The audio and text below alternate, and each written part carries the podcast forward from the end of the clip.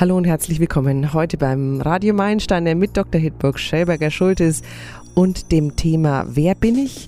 Wer bin ich wirklich?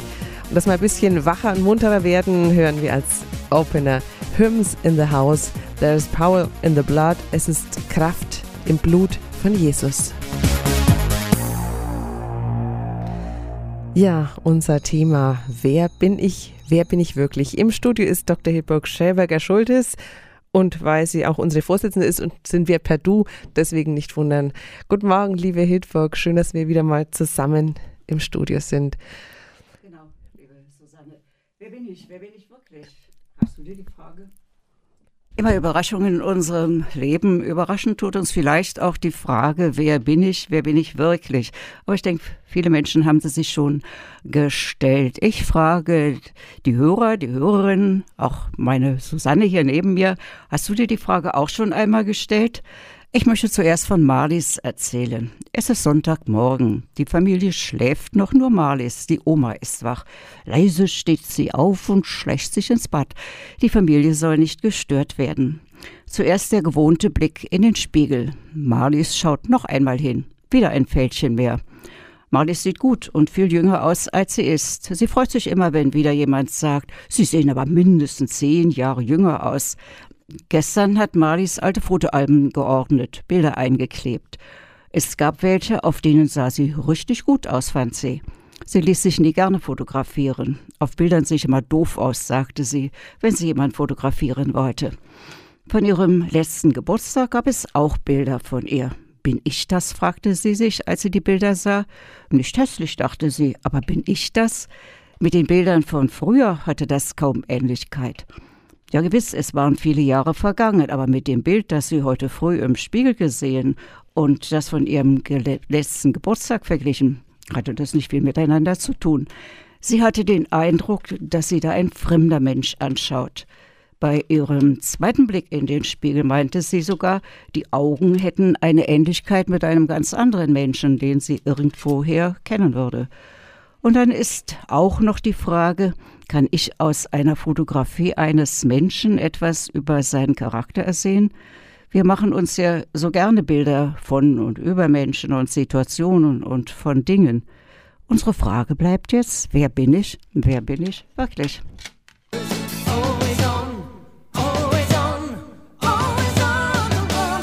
Das war die Band La Rock hier bei Radio Meilensteine.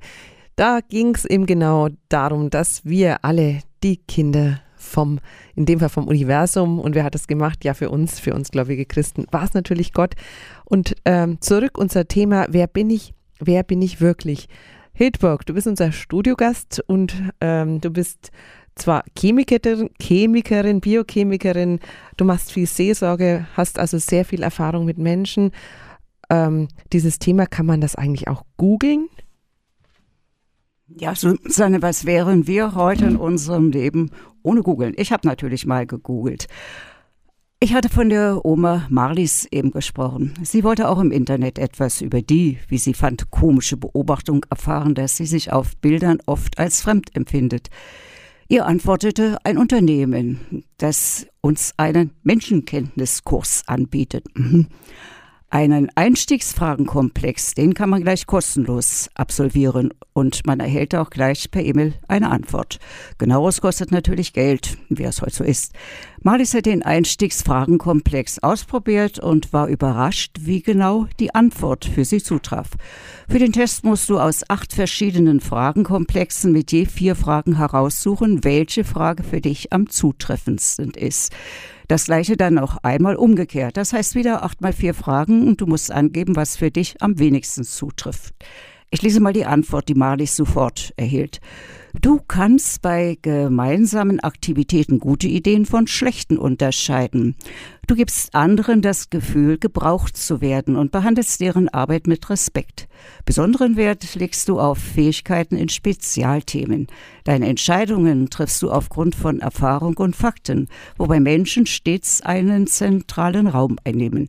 Manchmal hast du im Gespräch mit anderen die besten Ideen. Du fragst auch nach ihrer Meinung und zusätzlichen Fakten, mit denen sich das Nützliche vom Unnützlichen trennen lässt. Du bist zugänglich, willst andere zufriedenstellen und erwartest das auch von ihnen. Begegnet man dir gelegentlich ablehnend, macht dich dies befangen und unruhig. Du willst mehr durch Taten als durch theoretische Überlegungen erfolgreich sein. Dein Verhalten ist von Rücksicht und Anpassungsfähigkeit gekennzeichnet. Du leitest andere an und erwartest dafür messbare Ergebnisse. Du passt dich an, indem du deine persönlichen Fähigkeiten mit verschiedenen Aufgaben abstimmst. Deine Interessen sind umfangreicher als dein Wirkungskreis. Du suchst ständig nach neuen Ideen mit praktischen Anwendungsmöglichkeiten.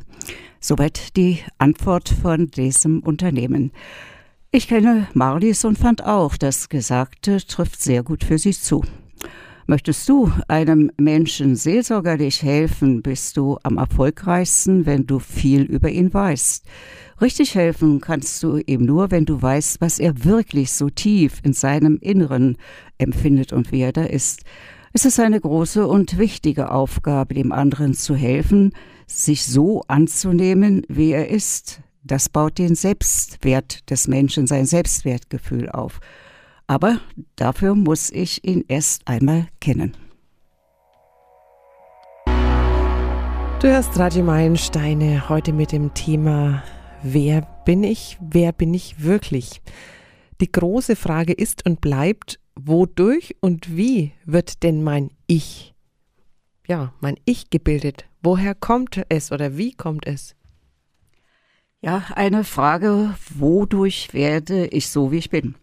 Ist die Genetik schuld, die Psyche, das Gehirn, die Umwelt, die Rivalen, sind es Krankheiten? Was sagt die neueste Gehirnforschung? Fangen wir einfach mal ganz unten an. Ein Baby wird geboren. Täglich warten die Eltern auf das erste Lächeln. Bald kommt der Tag. Das Baby freut sich urteilsfrei über alles, was sich um es herum ereignet. Essen möchte es haben. Wenn das nicht kommt, dann kann es schon gewaltig schreien und natürlich, wenn es Schmerzen hat. Es vertraut den Menschen, von denen es abhängig ist. Aber es braucht ganze zwei Jahre, bis das Kind sich im Spiegel erkennt. Es freut sich über den Spielkameraden, den es im Spiegelbild sieht, meint jedenfalls, es sei einer. Und es braucht nochmal viele Monate, bis das Kind, inzwischen kann es sprechen, erkennt das Spiegelbild, das ist es selbst. Zum Beispiel Luisa, Luisa heißt das Kind und es erzählt, Luisa möchte, Luisa fühlt, Luisa will. Eines Tages hat es begriffen, dass Luisa ich ist. Das heißt, sie selbst ist es und wird nun sagen, ich möchte haben, ich will und so weiter. Und jetzt sind die Eltern gefordert, dieses Ich mit Lob und Anerkennung zu fördern, aber auch Grenzen zu setzen, weil eben die Erziehung doch eine Rolle spielt. Und die Genetik, spielt die keine Rolle oder inwieweit spielt sie doch eine Rolle? Du weißt ja, ich nehme mal gerne Beispiele. Ich habe mehrere Schwestern, die wohnen weit entfernt, 500 Kilometer, nämlich alle in Berlin. Bei meinem letzten Besuch in Berlin sagte eine von denen zu mir, manchmal denke ich, du bist Mama. Du sprichst wie sie, du stehst wie sie und gibst dich wie sie. Hm, das Gleiche habe ich aber auch schon über diese meine Schwester gedacht. Und wir beide sehen völlig anders aus. Wir haben völlig andere Ansichten. Wir sind einfach so unterschiedlich, wie Geschwister nur sein können. Aber ich gestehe, manchmal fühle ich mich sogar wie unsere Mama. Und sie ist viele Jahre tot und ich habe das Elternhaus mit 17 Jahren, das ist lange her, verlassen. Also doch Genetik. Also in Biologie damals haben wir gelernt Genetik und Sozialisation. Ich weiß aber nicht das Verhältnis. Du bist ja neugierig. Ich möchte ein Beispiel des US-amerikanischen Psychologen und Genetikers Robin Ploin bringen. Er ist 72 Jahre alt. Er hat sich einen Namen mit seinen Arbeiten in Zwillingsstudien und Verhaltensgenetik gemacht. Er meint zum Beispiel, dass das Elternhaus keinen systematischen Effekte darauf hat, was wir als Person mal werden. Er meint weiter, dass vieles, was wir als Umwelteinflüsse gehalten haben, in Wirklichkeit das Ergebnis eines verborgenen genetischen Einflusses ist. Ich möchte wiederholen, betonen, eines verborgenen genetischen Einflusses ist. Ein Beispiel Land auf, Land ein wird die Meinung vertreten, dass Kinder von geschiedenen Eltern sich später auch öfter scheiden lassen würden. Die Studie eines schwedischen Forschergruppe kommt zum Ergebnis, stimmt nicht. Adoptivkinder zeigten in einer großen Studie mit 22.000 Kindern, das ist ja schon was, dass sie sich nicht wie ihre Adoptiveltern, sondern wie ihre leiblichen Eltern verhalten hatten, obwohl sie diese gar nicht kannten. Who do you think you are? Who, who do you think? You're flesh and bone and soul, you are. Flesh and bone and soul. You're a man, a woman, and a child. You are a man, a woman, and a child. Who do you think you are?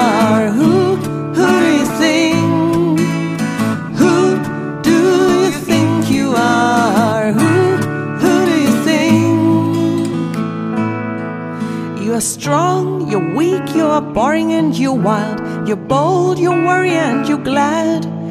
You're a son, you're a daughter, you're a grandchild in this world. You're afraid, you're keen, and maybe mad. Who do you think you are? Who, who do you think?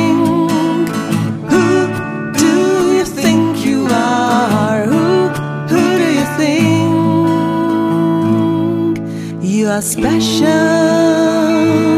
you're unique, so special, so unique.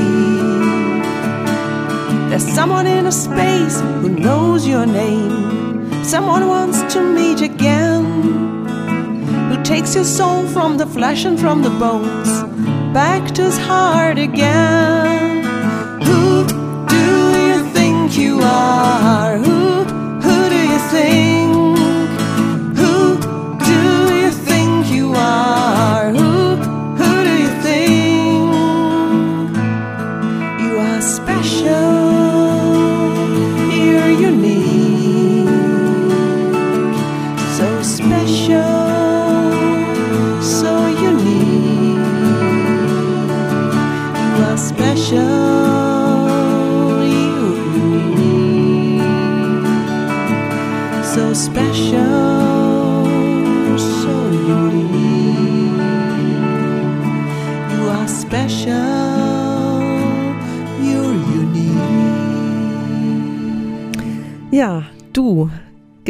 Du, bist einzigartig, du bist speziell, denn du bist Gottes Unikat. Du hörst Radio Meilensteine heute im Studio Dr. Hildburg Schelberger Schultes. Mein Name ist Susanne Radloff und wir gehen heute dem Thema nach oder der Frage, wer bin ich? Wer bin ich wirklich?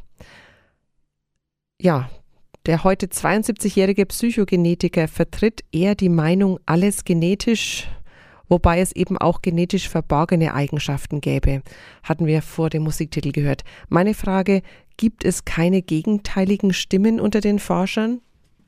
Ja und nein. Ich möchte den Anfang des 20. Jahrhunderts in Frankfurt am Main geborenen Erik Homburger Irgsen nennen. Er hat zusammen mit seiner Ehefrau über viele Jahre ein Stufenmodell der psychosozialen Entwicklung eines Menschen erarbeitet. Er hat die Epigenetik berücksichtigt. Epigenetik sagt, dass unsere Gene durch äußere Einflüsse in ihrer Aktivität beeinflussbar sind. Ich hatte vorhin vom Urvertrauen eines Babys gesprochen, seiner Urfreude. Durch die Enttäuschungen, die immer mehr werden, wird aus dem Urvertrauen immer öfter ein Misstrauen. Und Misstrauen kann zum Gefühl werden, ich bin nichts wert. Wer es schafft, ein starkes Selbstbewusstsein zu entwickeln und festzuhalten, sieht die Welt mit ganz anderen Augen und ist ausgeglichener, gelassener und ruhiger fremden Situationen gegenüber und wird als starke Persönlichkeit wahrgenommen. Wenn ich mich frage, wer bin ich, wer bin ich wirklich, muss ich mich fragen, wie sehr hat mich die Umwelt, meine Erziehung in meiner Entwicklung beeinflusst. Erikensen meint, dass die psychosoziale Entwicklung im Spannungsfeld zwischen Bedürfnissen und den Wünschen des Kindes als Individuum und den sich im Laufe der Entwicklung ständig ändernden Umwelt stattfindet. Er meint, dass wir alle eine Ich- und Identitätsentwicklung im gesamten Lebenslauf erfahren. Er sieht das Leben als Bewältigung von Krisen an – es gibt immer zwei Seiten, wie es Himmel und Erde, Tag und Nacht gibt, rund und eckig, Freude und Leid. Der Tag muss die Nacht überwinden, damit das Licht siegt. Die Freude muss das Leid überwinden, damit der Mensch lebensfähig bleibt. In diesen Phasen lernt das Kind sich als autonome und selbstverantwortliche Person wahrzunehmen. Es löst sich von der Mutter, zu lernen und Aufgaben nämlich selbst zu übernehmen. Es erkennt, dass die Krisen notwendig sind und überwunden werden müssen, um die nächste Entwicklungsstufe erreichen zu können. Auch an der Erlanger Universität wird die Frage auf die Frage, wer bin ich, erforscht, ganz in unserer Nähe.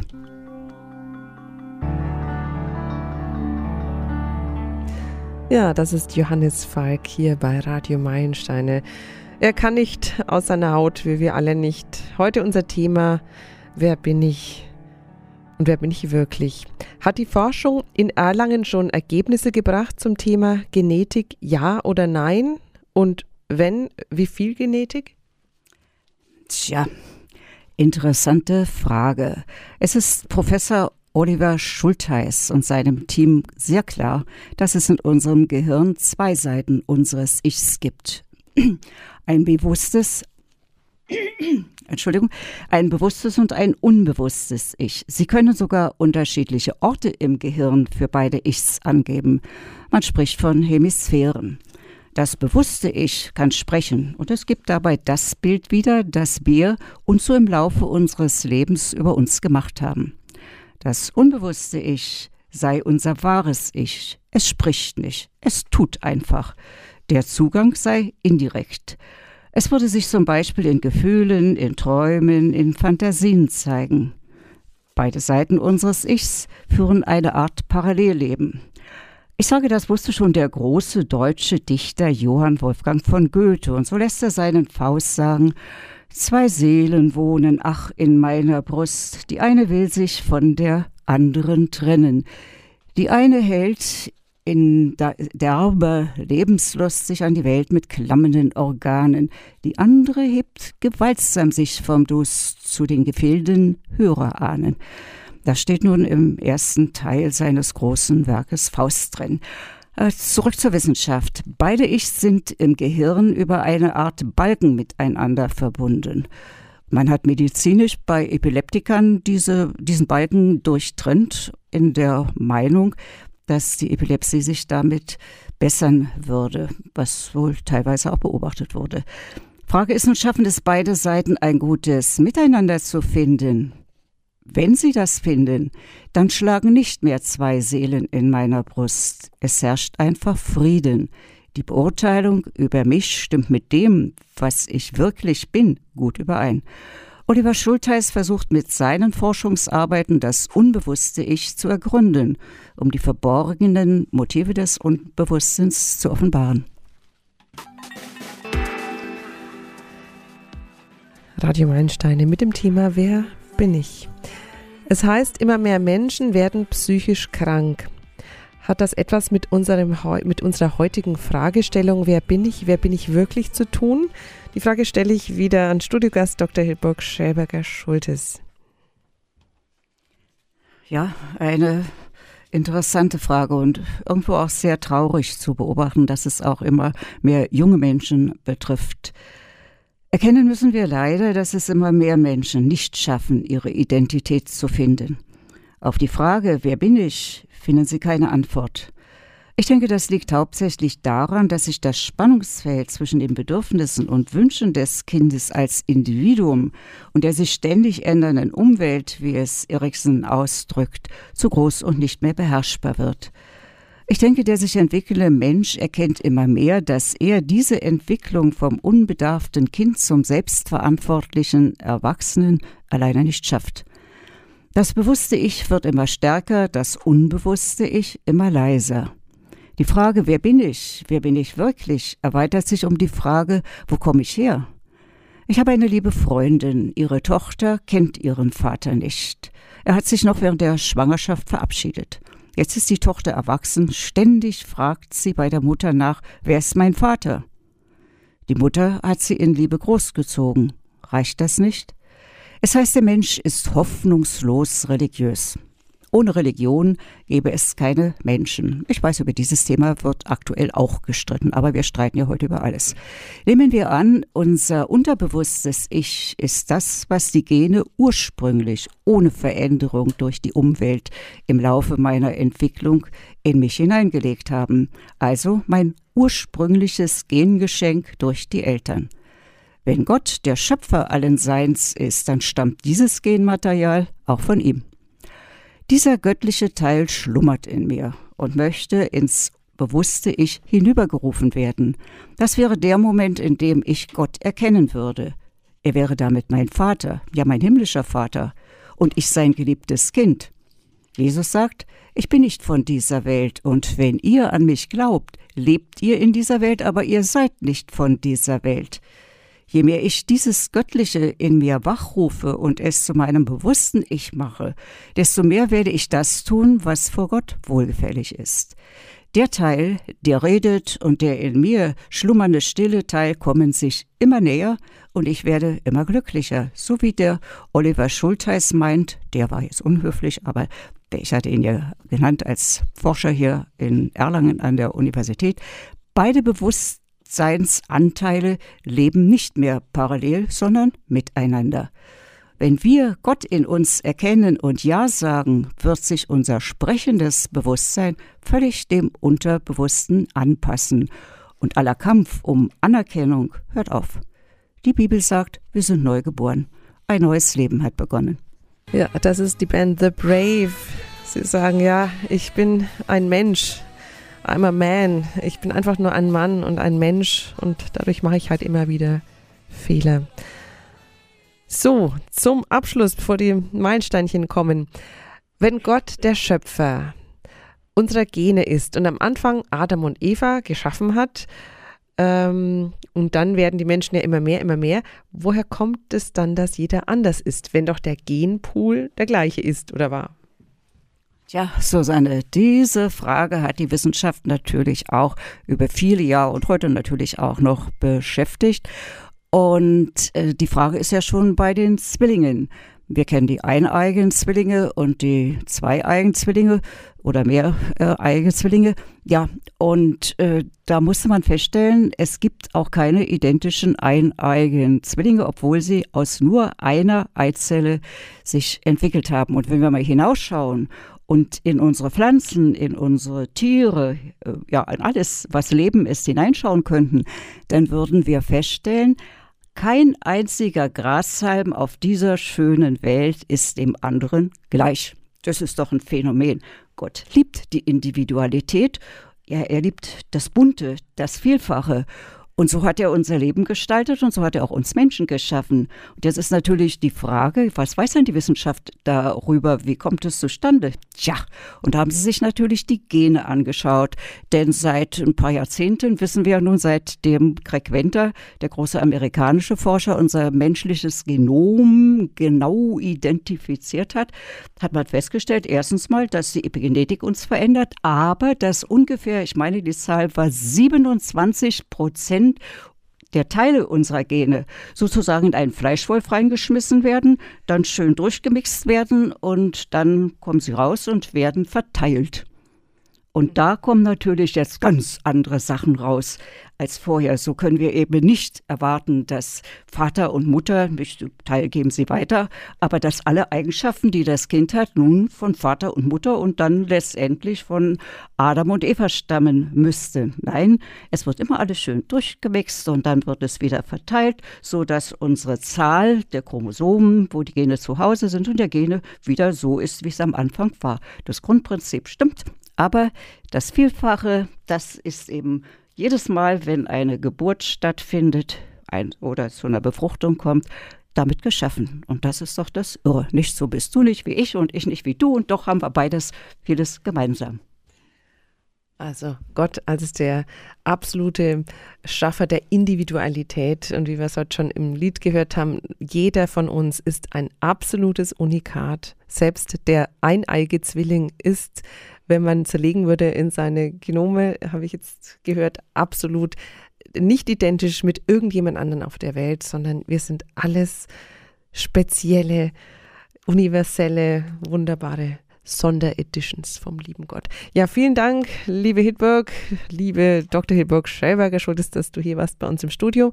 Und ähm, ja, jetzt aber schnell, jetzt wird es Zeit für die Meilensteinchen. Viel Spaß. Das war Radio Meilensteine, eine Produktion von Meilensteine Medien e.V., Ernst-Zack-Straße 1890 441 Nürnberg. Wir senden jeden Sonn- und Feiertag auf der 929. Alle Mitarbeiter arbeiten ehrenamtlich. Verantwortlich für den Inhalt der Sendungen ist der jeweilige Redakteur, Vorsitzende des Vereins Dr. Hitburg Schellberger Schultes. Im Internet findet ihr uns unter www.radio-meilensteine.de. Mailen könnt ihr uns unter info@radio-meilensteine.de. Wir wünschen euch noch viel Spaß mit den Kollegen von Radio Aref.